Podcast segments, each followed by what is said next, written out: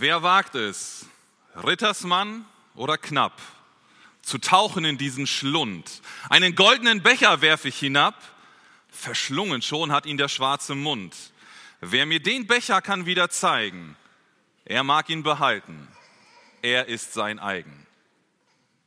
Das sind die ersten Verse aus einer Ballade von Friedrich Schiller, die heißt Der Taucher, stammt aus dem Jahr 1797.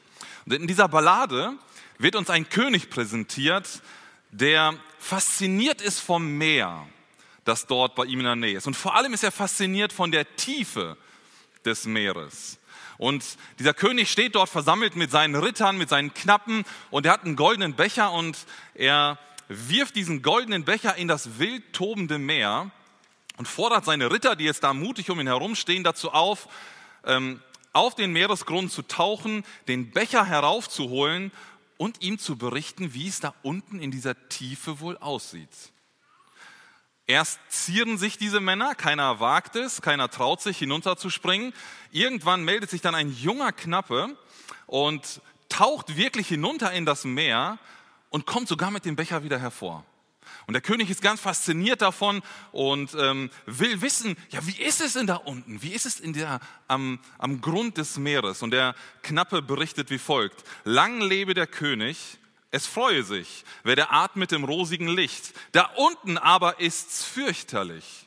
Und der Mensch versuche die Götter nicht und begehre nimmer und nimmer zu schauen, was sie gnädig bedeckten mit Nacht und Grauen. Was für den König faszinierend war in dieser Ballade, in dieser Geschichte, das ist für diesen jungen Mann, der am Grund des Meeres war, alles andere als faszinierend. Das ist für ihn ein Grauen gewesen, wie es da unten war. Und in der Tat hat das Meer, wenn wir an so ein reißendes oder tobendes Meer denken, ähm, häufig zwei verschiedene ähm, Facetten, zwei Seiten. Einerseits sind diese unglaublichen Wassertiefen faszinierend. Wenn ihr schon mal eine Dokumentation gesehen habt über die Ozeane, das ist unglaublich, was dort alles so im Meer passiert. Was das, also es ist einfach gigantisch, was für Wassermassen auch da sind. Auf der anderen Seite kann diese Wassertiefe des Meeres, des Ozeans auch sehr bedrückend, sehr bedrohlich, sehr düster sein für uns. Und in unserem heutigen Text geht es auch um so eine Tiefe, in der sich ein Mensch befindet. Wir haben den Predigtext eben schon in Liedform gehört, Psalm 130. Und dieser Psalm 130 ist gewissermaßen ein Schrei aus der Tiefe. Wir werden uns nun diesen Text gemeinsam genauer anschauen und hoffentlich viel daraus für uns mitnehmen können. Wir fangen an mit den ersten drei Versen aus dem Psalm 130. Ich lese sie uns einmal vor. Ein Wallfahrtslied. Aus den Tiefen rufe ich zu dir, Herr. Herr, höre auf meine Stimme. Lass deine Ohren aufmerksam sein auf die Stimme meines Flehens. Wenn du ja die Sünden anrechnest, Herr, wer wird bestehen? Unsere ersten drei Verse, der erste Punkt der Predigt, gefangen in der Tiefe. Zuerst einmal sehen wir ganz am Anfang des Textes, dass der Psalm ein Wallfahrtslied ist. Es ist gleich so überschrieben, ein Wallfahrtslied. Manche Übersetzungen sagen auch ein Lied für den Aufstieg am Tempel, also wenn man die Stufen des Tempels hochgeht. Ähm, entweder, es ist nicht ganz klar, was jetzt gemeint ist, also entweder wurden diese, diese Psalmen, die Wallfahrtspsalmen, auf dem Weg nach Jerusalem gesungen und gebetet, wenn man dort äh, hingepilgert ist zu den Festen, also diese Wallfahrt gemacht hat, dann hat man sie gesungen und gebetet. Oder die andere Variante ist, dass wenn man dort angekommen ist und diese Stufen zum Tempel eben hochgeht, dass man, während man diese Stufen hochgeht, diese verschiedenen Psalmen betete. Beide Varianten sind möglich. Beide Varianten haben aber vor allem diese Funktion des Erinnerns in sich oder des sich neu Bewusstmachens. Also ich gehe zu dem Fest, ich gehe zum Tempel und während ich dort bin, singe und bete ich immer wieder die gleichen Psalmen immer, also jedes Jahr aufs Neue, bei jedem Fest das Gleiche, um es mir in Erinnerung zu rufen, was dort in diesem Psalm gesagt wird. Also das sind so wichtige Dinge, dass man sie immer wiederholt hat. Das ist das Besondere an diesen Wallfahrtspsalmen. Und deswegen können wir auch sagen, dass der nun folgende Psalm, den wir gerade angefangen haben zu lesen, Aspekte hat, die sich die Juden immer wieder vor Augen halten wollten. Immer wieder ihren Glauben darauf fokussieren wollten. Und dann kommt der Verfasser des Psalms auch schon gleich zum Punkt. Es wird sofort deutlich, worum es hier geht in diesem Psalm. Der Verfasser befindet sich in einem Tiefpunkt. Er ruft aus den Tiefen, aus den Tiefen her rufe ich zu dir, so sagt er es. Ähm, und diese, diese Tiefen sind an der Stelle gar nicht näher beschrieben. Er spricht erstmal nur davon, dass es eine Tiefe ist, in der er sich befindet, aber das ist die Ausgangssituation, das ist der Rahmen, in dem sich dieser, diese Person hier gerade befindet. Wenn wir uns aber näher anschauen, welches das hebräische Wort, das im, im Urtext hier genutzt ist, wo das noch so in der Bibel auftaucht, dann stellen wir fest, es kommt fünfmal in der Bibel vor, im Alten Testament. Viermal davon ist es mit in Bezug auf die Wassertiefe. Also eindeutig, dass es um das Wasser handelt, um die Tiefe des Meeres. Und nur an dieser Stelle ist einfach nur das Wort Tiefe genannt. Ähm, aber ich gehe ganz stark davon aus, dass es hier auch dieses Bild eines Ertrinkenden gemeint ist. Also jemand, der sich in der Wassertiefe befindet, weil das Wort immer so sonst verwendet wird. Es scheint hier also der Ruf eines Ertrinkenden zu sein. Jemand, der den Boden unter den Füßen nicht mehr spürt. Der kommt nicht auf den Boden und er sinkt immer tiefer in das Wasser hinein und ruft aus dieser Tiefe, aus diesem Wasser hervor zu Gott. Jemand, über den die Wellen des Meeres zusammenschlagen und der aus eigener Kraft keine Rettung mehr für sich sehen kann. Die Verzweiflung, die nimmt Überhand bei dieser Person. Wir können uns das, glaube ich, gut vorstellen, dieses Bild, wenn man in das Wasser ähm, hinuntergeht und äh, sein, den Boden nicht mehr spürt, keine Luft mehr bekommt. Die Situation, die Situation können wir uns gut bildlich vorstellen.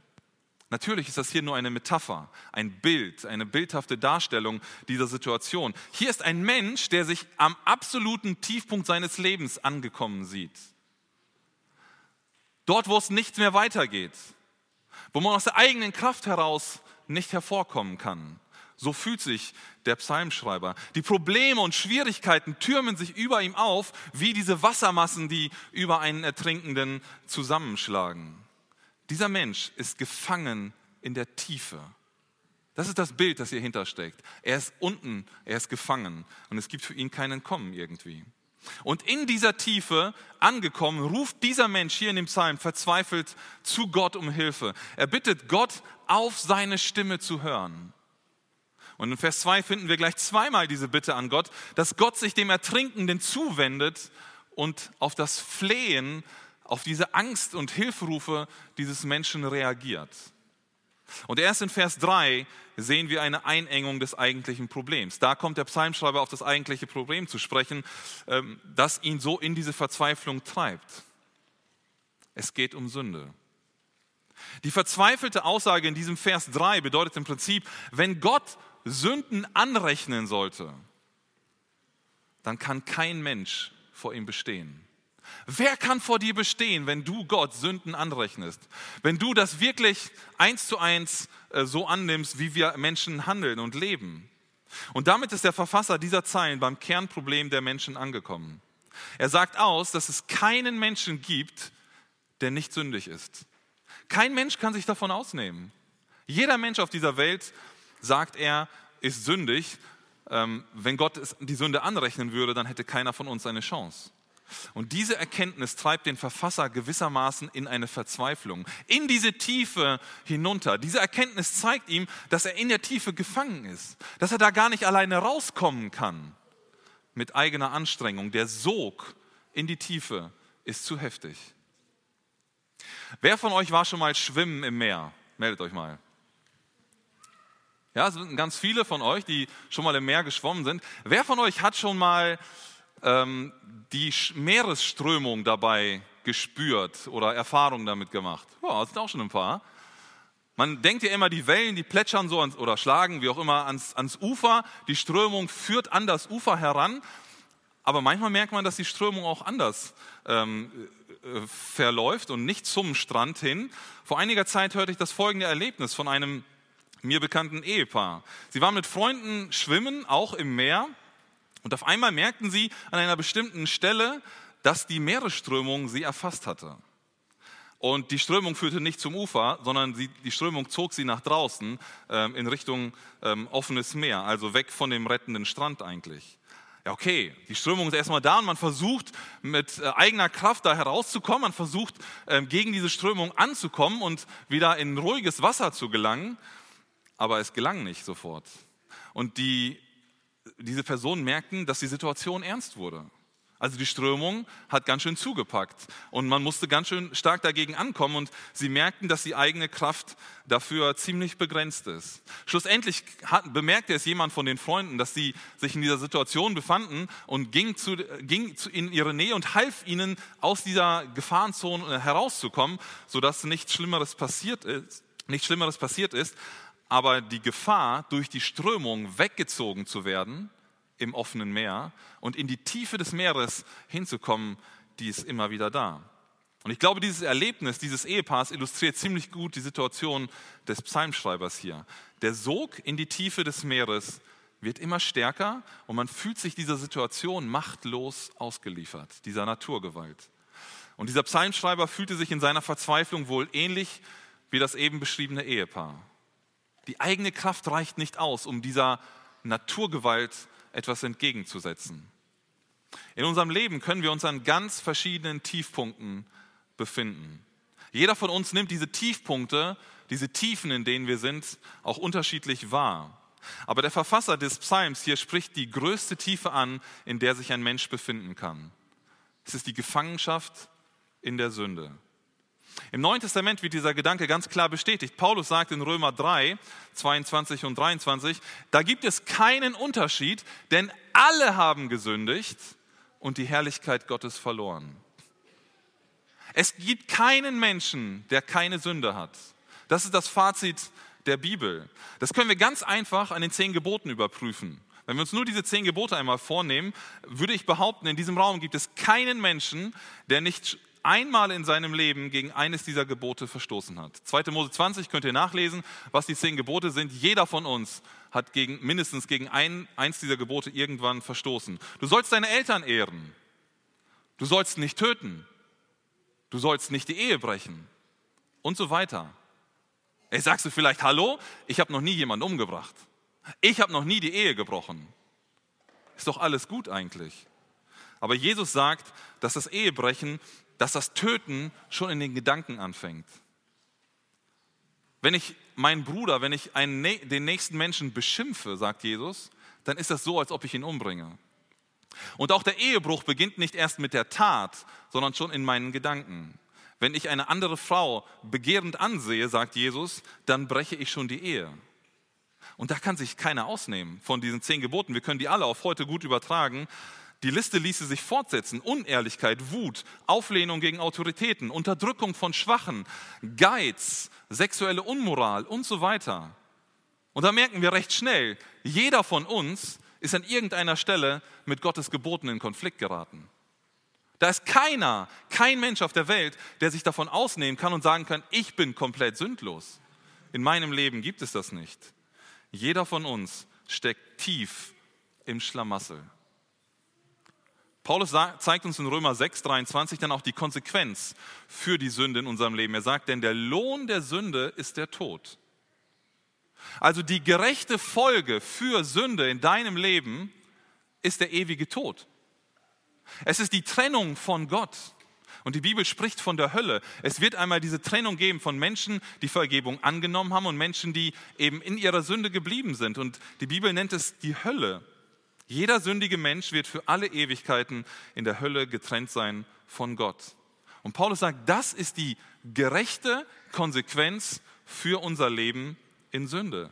Weil Gott absolut sündlos ist, weil Gott heilig ist und Gott als sündloses Wesen nicht mit Sünde in Berührung kommen kann.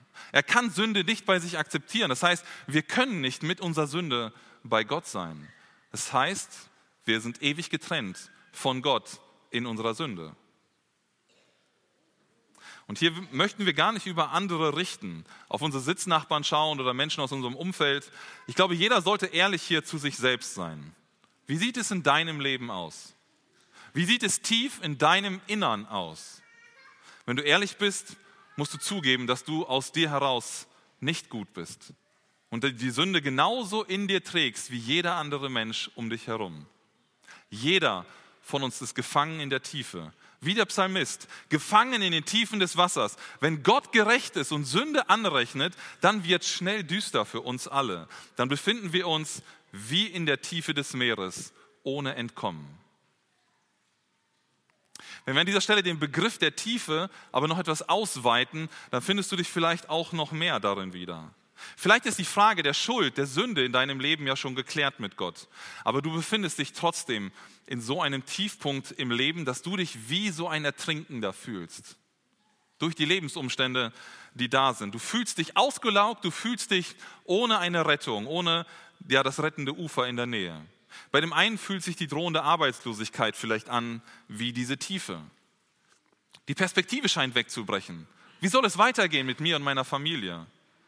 Vielleicht erlebst du aber auch eine todbringende oder schwere Krankheit. Dein Leben ist dadurch komplett aus der Bahn geworfen. Und auch dort fehlt die Perspektive irgendwie fürs Weiterleben. Vielleicht fehlt dir die Kraft, um weiterzumachen. Manchmal erleben wir zwischenmenschliche Spannungen und Probleme in der Familie oder mit Freunden als so enorm, dass uns die Luft zum Atmen wegbleibt, weil unsere Beziehungen so darunter leiden. Und wir fühlen uns wie dieser Ertrinkende, der in die Tiefe hinabgleitet. Für viele Menschen in Europa fühlt sich der Krieg in der Ukraine gerade an wie diese Tiefe, in die man versinkt. Doch wir haben heute Gäste hier unter uns, die vor diesem Krieg fliehen mussten. Viele von euch mussten ihre Väter und Männer zurücklassen, um selber in Sicherheit hier zu gelangen. Und auch das ist ein absoluter Tiefpunkt, in dem man sich in seinem Leben befindet, der einen in die Verzweiflung treiben kann. Auch als Christen können wir solche Momente und solche Zeiten erleben, wo nichts mehr zu helfen scheint. Wo unsere eigene Kraft nicht mehr ausreicht, wo wir die Dinge nicht in der Hand haben, um um selber unsere Zukunft zu bestimmen, um selber weiterzugehen, aus der Situation zu entkommen. Wenn du jetzt gerade in einer solchen Tiefe steckst, dann mach es wie der Psalmschreiber. Dann schrei zu Gott. Dann rufe nach deinem Retter. Gott ist da. Kommt zum zweiten Punkt. Wenn der Psalm hier stehen bleiben würde, an dieser Stelle, also nach Vers 3, dann wäre das ein ziemlich trostloser Text den ich hier heute für die Predigt hätte. Dann wäre er wohl kaum ein Psalm geworden, den man immer wieder auf der Wallfahrt gesungen hätte, wo man sich immer wieder daran erinnern möchte und den man immer wieder ge gesungen und gebetet hätte. Was wäre denn das für eine Aussicht gewesen auf das Leben? Man versinkt in der Tiefe des Meeres und dann? Die Sünde nimmt einem die Luft zum Atmen und lässt einen im Dunkeln verschwinden. Aber dem ist nicht so. Vers 4, ab Vers 4 nimmt der Psalm eine entscheidende Wende und ich lese euch den Rest des Psalms vor, 4 bis 8. Also die, vorher die Frage, wenn du Herr die Sünden anrechnest, wer wird bestehen? Und dann Vers 4, doch bei dir ist die Vergebung, damit man dich fürchte. Ich hoffe auf den Herrn. Meine Seele hofft und auf sein Wort harre ich. Meine Seele harrt auf den Herrn, mehr als die Wächter auf den Morgen, die Wächter auf den Morgen. Harre Israel auf den Herrn denn bei dem Herrn ist die Gnade und viel Erlösung bei ihm. Ja, er wird Israel erlösen von allen seinen Sünden. Gerettet aus der Tiefe. Wir sehen hier in diesem zweiten Teil eine interessante Struktur im Text. In Vers 4 zeigt uns der Verfasser erstmal auf, warum es doch die Rettung aus der Tiefe gibt. Also es gibt eine Rettung und er zeigt uns hier warum. Und dann zeigt er zwei Veränderungen auf, die durch diese Errettung geschehen in einem Leben des ähm, Erretteten. Vers 4 bildet aus meiner Sicht auch das Zentrum unseres Textes. Ähm, diese Aussage ist die alles entscheidende Aussage. Damit steht und fällt die Zukunft des in Sünde geratenen Menschen. Also wenn du in Sünde gefallen bist, was wir alles sind, dann gibt uns dieser Vers die Hoffnung, eine Zukunft, eine Perspektive zum Weiterleben. Wenn Gott uns Menschen die Sünde eins zu eins anrechnen würde, hätte niemand von uns eine Chance. Aber bei Gott ist Vergebung. Gott will mit uns Menschen in eine gesunde Beziehung treten. Bei Gott gibt es Vergebung, sagt der Psalmschreiber hier. Ist das nicht eine grandiose Nachricht, die er uns hier weitergibt? Wichtig ist hier aber, dass es nicht heißt, dass Gott allen alles einfach so vergibt. Also so einmal über alle rüber die Vergebung und jedem Menschen ist vergeben, sondern der Psalmschreiber sagt, bei Gott gibt es Vergebung. Wie wir zu dieser Vergebung gelangen, dazu kommen wir gleich noch. Aber erstmal sagt er, bei Gott gibt es die Möglichkeit, um Vergebung zu erfahren. Und das Ziel dieser Vergebung, sagt er, ist eine Furcht. Also damit wir, damit man dich fürchtet. Es ist eine Furcht, also eine Ehrfurcht, ein Erstaunen vor Gott, soll diese Vergebung hervorrufen in uns. Dieser große und heilige Gott macht es möglich, dass wir Vergebung erleben. Und das versetzt uns ins ehrfürchtiges Staunen vor diesem großen Gott. Vers 5 wird dieser Gedanke dann der Vergebung noch weiter gestützt. Es wird erklärt, worauf diese Hoffnung, dieses Wissen der Vergebung denn basieren. Wir lesen, der Psalmist hofft hier auf den Herrn. Es ist nicht so eine Hoffnung ins Blaue, irgendwie so, ja, ich hoffe, dass es besser wird. Ich hoffe, dass ich irgendwie aus, der, aus diesem Strom wieder herauskomme, sondern er richtet die Hoffnung und das Wissen um die Vergebung auf den Herrn. Das ist der Fixpunkt. Gott ist der Ankerpunkt, an dem die Vergebung andockt, an dem wir Rettung bekommen können. Und er sagt weiter, er hofft auf Gottes Wort. Also auf das, was Gott schon versprochen hat, auf all die Zusagen, die Gott gegeben hat. Und hier ist dieses Wort harren verwendet. Ich harre auf dein Wort. Ist ein altes Wort. Viele von uns können vielleicht damit nichts anfangen. Aber dieses Wort bedeutet so viel wie warten, erwarten, hoffen. Da steckt ganz viel drin, diese, dieses sehnliche Warten, Erwarten, dass etwas passiert.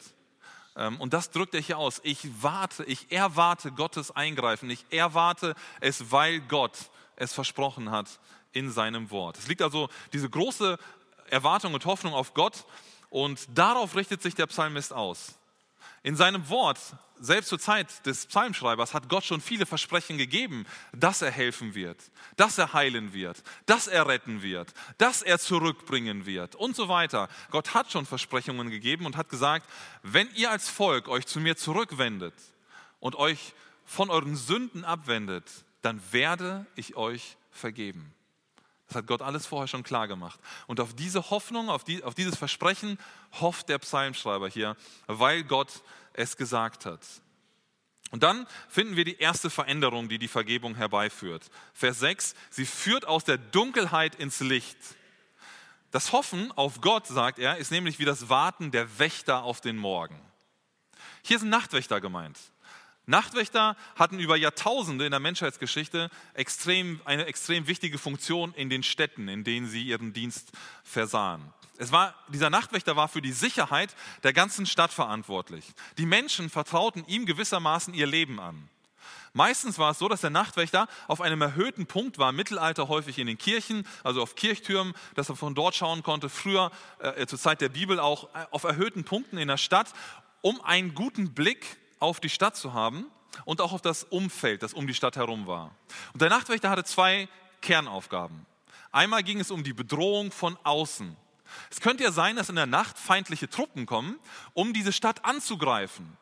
Und in diesem Moment muss der Nachtwächter wach sein und seine Augen da haben, um sofort Alarm zu schlagen. Also wenn er merkt, da sind Feinde, die anrücken an die Stadt, die ganze Stadt aufwecken, damit man sich verteidigen kann. Das ist eine wichtige Funktion der Sicherheit. Die andere ist eine Gefahr von innen.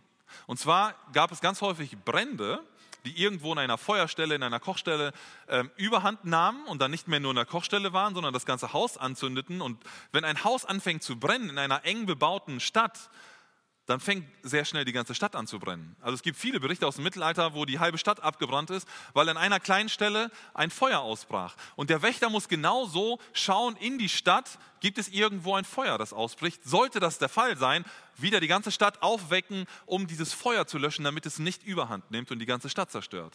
Also eine extrem wichtige und ähm, ja, verantwortungsvolle Aufgabe hatte der Nachtwächter in einer Stadt. Und wir können uns gut in die Situation hineinfühlen. Da ist der Wächter und der äh, schaut auf die Uhr, wenn er dann eine gehabt hat schon, und überlegt, wie viele Stunden sind es noch, bis der Morgen da ist? Wie viele Stunden ist noch meine hohe Verantwortung hier, damit die Stadt ähm, in Sicherheit ist? Und er wartet auf diesen Morgen. Er fiebert diesem Morgen entgegen, dass die Sonne aufgeht, dass es hell wird, dass der Schichtwechsel kommt, er Feierabend hat und er die Sicherheit in die Hände der anderen legen kann. Das ist dieses Bild, das er hier gebraucht. Aus der Dunkelheit ins Licht. So wie dieser Nachtwächter wartet, dass es endlich morgen wird, so fiebert er hier dieser Vergebung entgegen. Dieser Erlösung, die von Gott kommt. Aus der Dunkelheit ins Licht wieder hineinkommen. Und der Psalmist sagt ihr, er erwartet die Vergebung sogar noch stärker als der Nachtwächter den Morgen. So sehr sehnt er sich nach der Gemeinschaft mit Gott, nach dieser wiederhergestellten Beziehung mit dem Schöpfer dieser Welt. Wenn Gott Vergebung schenkt, dann ist es wie der Morgen für den Nachtwächter. Wenn die Sonnenstrahlen aufgehen und er weiß, okay, ich kann jetzt beruhigt sein, ich kann nach Hause gehen, ich kann mich ausruhen, die anderen kümmern sich um die Sicherheit. So ist es, wenn Gott die Vergebung schenkt. Die Dunkelheit verschwindet und das Licht nimmt überhand. Der Sog in die Tiefe hat keine Kraft mehr. Und zum Abschluss des Textes in Versen 7 und 8 gebraucht der Psalmist dann noch ein zweites Bild, um uns diese Veränderung durch die Vergebung deutlich zu machen. Die Vergebung führt von der Sklaverei in die Freiheit. Und er benutzt hier bewusst die Begriffe Gnade und Erlösung. Wir müssen uns hier so einen früheren Sklavenmarkt vorstellen, der in der Antike und ja bis in die Neuzeit eigentlich ähm, immer noch äh, überall in der Welt vorhanden war. Und da sind Menschen auf diesem Sklavenmarkt, die als Sklaven verkauft werden. Also unvorstellbar diese Situation, aber es ist eine historische Tatsache, dass Menschen so mit anderen umgegangen sind und leider heute immer noch genauso umgehen. Es gibt immer noch Sklaverei überall in der Welt. Aber diese Sklavenmärkte waren früher so, dass die dort wirklich zum Verkauf angeboten worden sind, diese Menschen, um von anderen gekauft zu werden, um auf Plantagen oder zu Hause oder auf Feldern, wo auch immer zu arbeiten. Und diese Situation müssen wir uns jetzt hier vorstellen. Da sind diese Sklaven und da kommt jemand und kauft einen Sklaven, aber nicht um ihn zu sich zu holen zum Arbeiten, sondern er kauft ihn frei. Er schenkt ihm die Erlösung. Das ist der Begriff Erlösung. Er ist erlöst von seiner Gefangenschaft. Dieser Mensch wird frei. Es gibt eine andere Situation, auf die ich ja auch angespielt sein könnte. Früher war es häufig so, bei Völkern, wenn ein Volk ein anderes besiegt hat, dann wurden Geiseln genommen.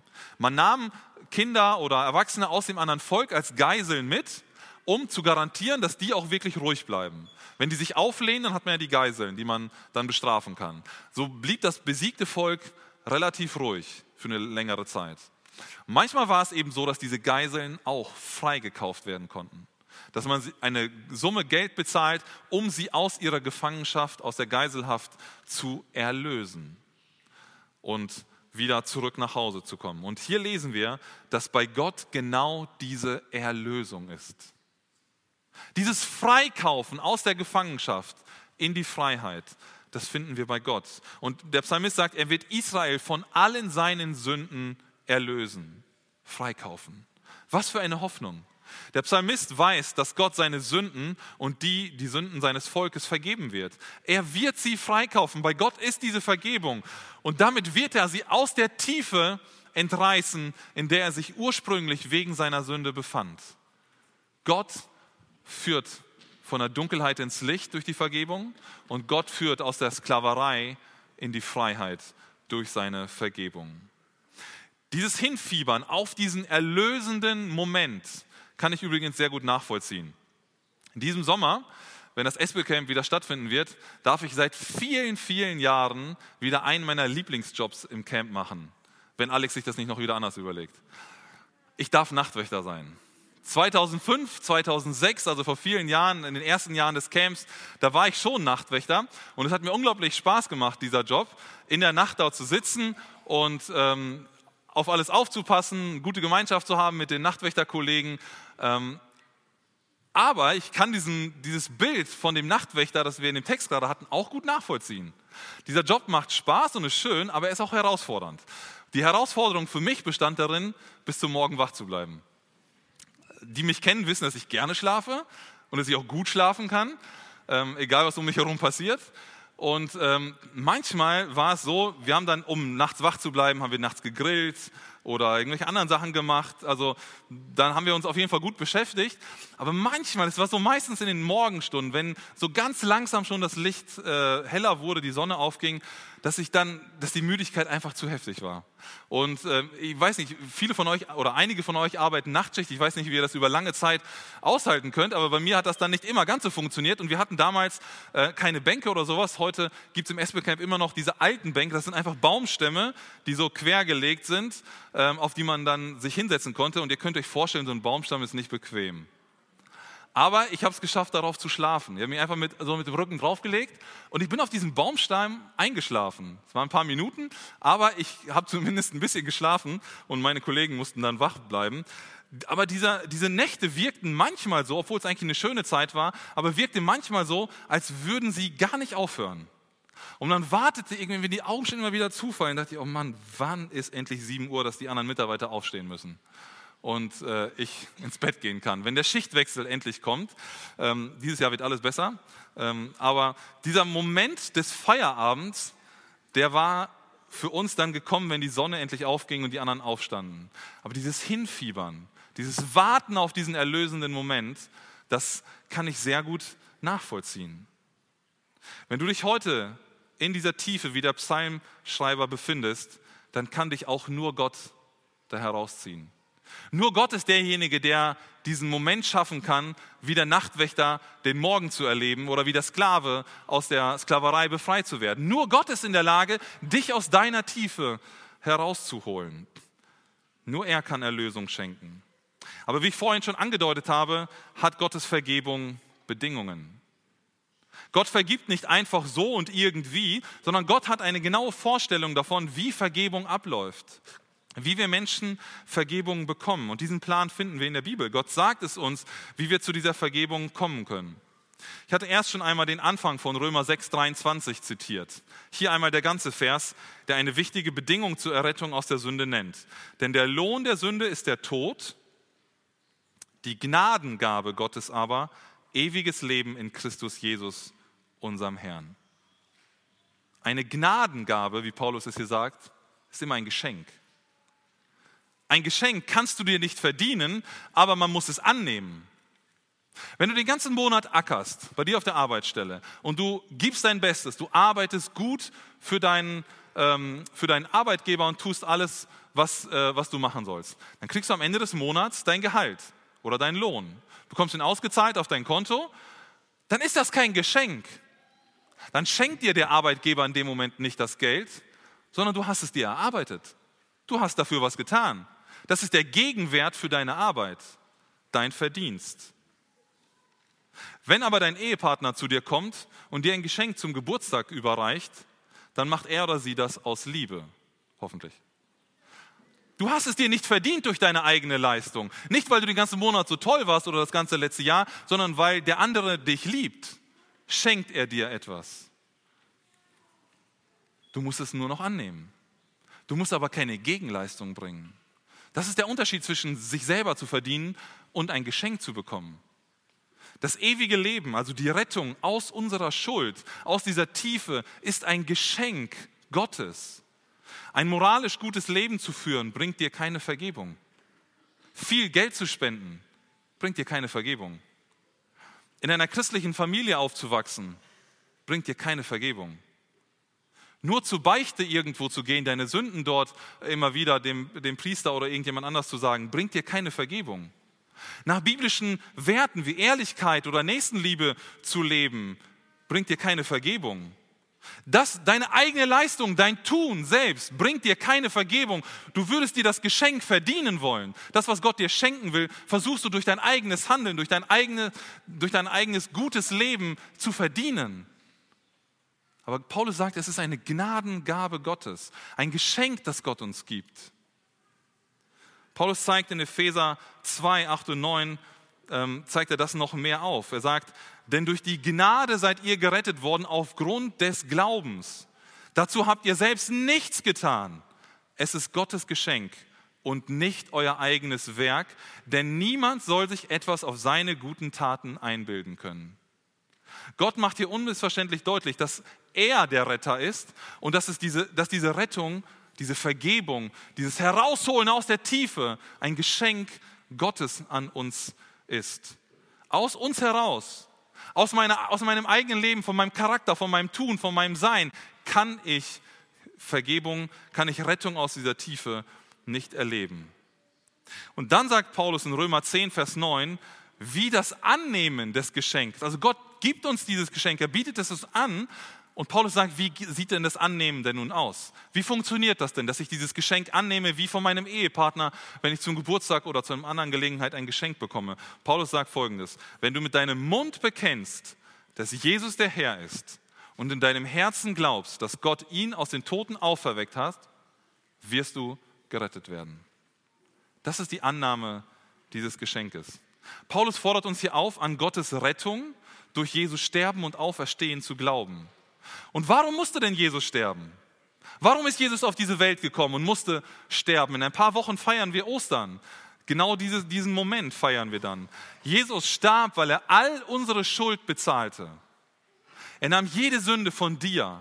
Alles, was du in deinem Leben falsch gemacht hast, jede Sünde, jede Schuld von dir und von mir, von allen Menschen, nahm Jesus mit an dieses Kreuz und starb für unsere Schuld an diesem Kreuz. Und das machte er, obwohl er selber, so sagt es die Bibel, komplett sündlos war. Jesus war schuldlos. Er hat in seinem Leben keine einzige Sünde getan. Und er stirbt dort an diesem Kreuz für deine Schuld und für meine Schuld. Wenn du also glaubst, dass Jesus für deine persönliche Schuld gestorben und auch verstanden ist, dann wirst du ein Kind Gottes. Die Bibel sagt es so, dann werden wir Kinder Gottes dann erhältst du Vergebung von ihm. Dann wirst du aus der Tiefe herausgeholt, wenn du das glaubst, dass Jesus für deine persönliche Schuld gestorben ist. Und Paulus fügt dann noch hinzu, dass wir bekennen müssen, dass Jesus Herr ist. Du musst Jesus also als den Herrn in deinem Leben anerkennen. Jesus soll ab sofort das Ruder in der Hand halten. Er soll die Richtung vorgeben. Er sagt, wie unser Leben aussehen soll. Glaube also daran, dass Jesus dir deine Schuld durch sein Sterben und Auferstehen vergeben kann und bekenne, dass er ab sofort der Herr und Lenker in deinem Leben ist. Dann erlebst du Vergebung und Rettung aus der schlimmsten Tiefe, in der du dich überhaupt befinden kannst. Wenn wir aber auch hier wieder den Begriff der Tiefe ausweiten, dann können wir, können wir auch darauf vertrauen, dass Gott uns durch diese Tiefe hindurchführen wird. Ich habe erst einige persönliche Krisen aufgezählt, die für uns eine Tiefe sein können, in der wir gefangen sind, aus der wir nicht selber herauskommen. Und auch hier können wir darauf vertrauen, dass Gott uns durch diese Tiefe hindurchführen wird und retten wird. Durch alle Lebenskrisen, die ich gerade schon genannt habe und noch weiter darüber hinauf. In der Bibel heißt es nirgends, dass wir als Christen von, der, von Schwierigkeiten verschont werden. Es heißt nirgends, dass wir keine Probleme erleben werden. Das werden wir. Wir werden Schwierigkeiten haben, wir werden Probleme haben, wir werden Sorgen haben, wir werden Nöte haben. Das gehört zu unserem Leben in dieser sündigen Welt dazu. Aber Gott sagt, dass er mit uns hindurchgeht. Wir lesen im Psalm 23, Vers 4, auch wenn ich wandere im Tal des Todesschattens, fürchte ich kein Unheil. Denn du bist bei mir, dein Stecken und dein Stab, sie trösten mich. Gott ist bei uns. Wenn wir durch dieses Tal gehen, das wie so ein Todesschatten sich auf uns legt, wo die Gefahr da ist, dann sagt Gott nicht, ich hole dich aus dem Tal raus und lass dich nebenher gehen, sondern Gott sagt, ich gehe mit dir. Ich bin bei dir. Ich gehe mit dir durch diese Schwierigkeit hindurch. Und auf dieses Wort Gottes können wir uns verlassen. Der Psalmist sagt ja auch, ich harre auf sein Wort. Ich verlasse mich darauf. Wir können uns auf Gottes Versprechen verlassen. Unter anderem Psalm 23. Gott geht mit uns durch das Tal des Todesschattens, durch das Unheil, durch dieses Unglück auf dieser Welt. Gott ist dabei. Selbst in tiefster Not und Gefahr. Am letzten Sonntag haben wir auch davon gehört, dass Gott in jeder Prüfung unseres Lebens einen Ausweg aufzeigen wird, durch, die, durch den wir dann hindurchgehen können. 1. Korinther 10, 13, da sagt Paulus, Gott aber ist treu, der nicht zulassen wird, dass ihr über euer Vermögen versucht werdet, sondern mit der Versuchung auch den Ausgang schaffen wird, sodass ihr sie ertragen könnt. Die Versuchung, die Prüfung verschwindet nicht.